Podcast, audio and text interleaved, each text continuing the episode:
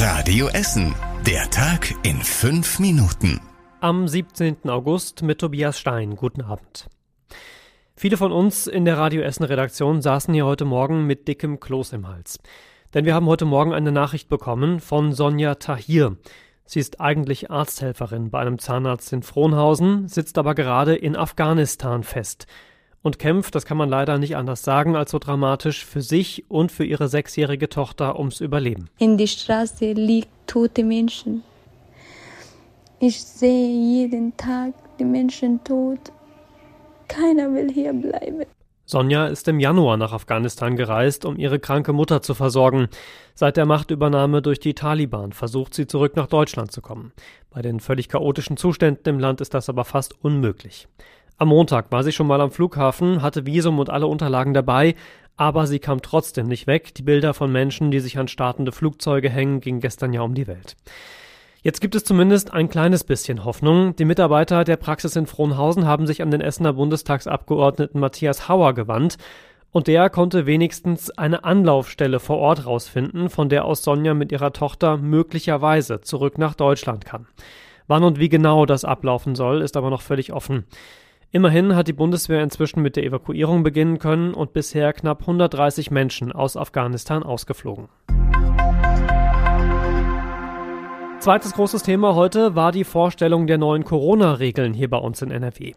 Ab Freitag tritt die neue Verordnung in Kraft. Sie setzt dann vor allem auf das konsequente Einhalten der Maskenpflicht und die Ausweitung der Testpflicht. Wer nicht geimpft ist oder Corona schon hatte, braucht ab Freitag für fast alle Veranstaltungen, Restaurants, Kino, Friseur oder Fitnessstudios einen negativen Corona-Test. Und ab Mitte Oktober muss der Test dann auch selbst bezahlt werden. Damit werden die Regeln insgesamt deutlich vereinfacht. Bisher gab es ja diese vielen verschiedenen Inzidenzstufen. Da hatte die aktuelle Corona-Verordnung 37 Seiten. Die neue hat jetzt immerhin nur noch acht. Sie steht natürlich auch schon bei uns im Internet auf radioessen.de zum Nachlesen.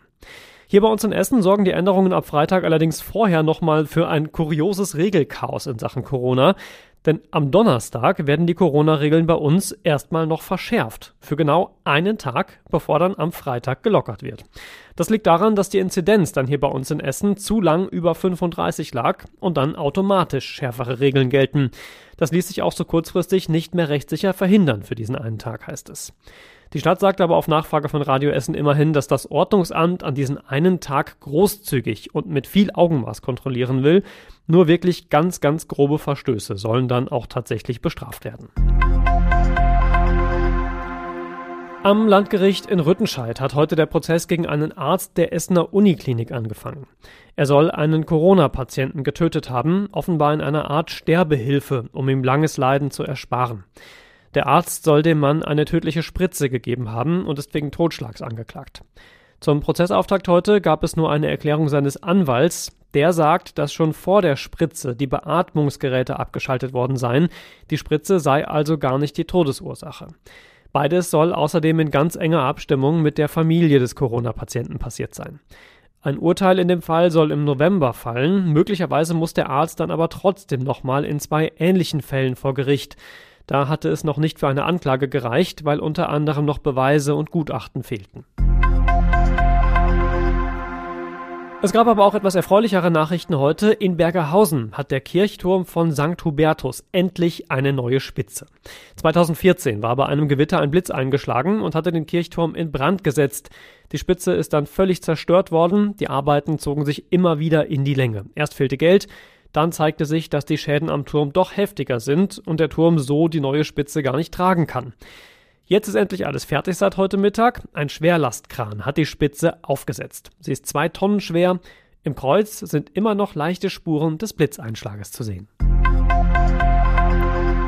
Und zum Schluss habe ich noch eine Meldung für alle Freunde des guten alten TV-Spiels Glücksrad. Essen soll nämlich Teil des neuen Buchstabieralphabets werden. Das zuständige Institut arbeitet da gerade an einer neuen Fassung, weil bisher vor allem mit Vornamen buchstabiert wird, also zum Beispiel E wie Emil. Das sind aber vor allem männliche Vornamen in diesem Buchstabieralphabet und das ist eben nicht mehr zeitgemäß.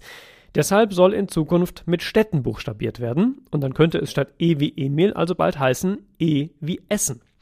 Die Entscheidung darüber fällt allerdings erst in etwa einem Jahr. Gucken wir noch aufs Wetter, das bleibt morgen nochmal grau, ab und zu auch nass und insgesamt ähnlich wie heute, aber die Aussichten werden zumindest langsam besser. Donnerstag und Freitag gibt's Stand jetzt mehr Sonne, erstmal keinen Regen und auch die Temperaturen gehen langsam nach oben. Die nächsten aktuellen Nachrichten hier bei uns aus Essen hört ihr morgen früh ab 6 hier bei Radio Essen. Macht euch einen schönen Abend und dann hören wir uns gerne morgen wieder. Das war der Tag in fünf Minuten. Diesen und alle weiteren Radio Essen Podcasts findet ihr auf radioessen.de und überall da, wo es Podcasts gibt.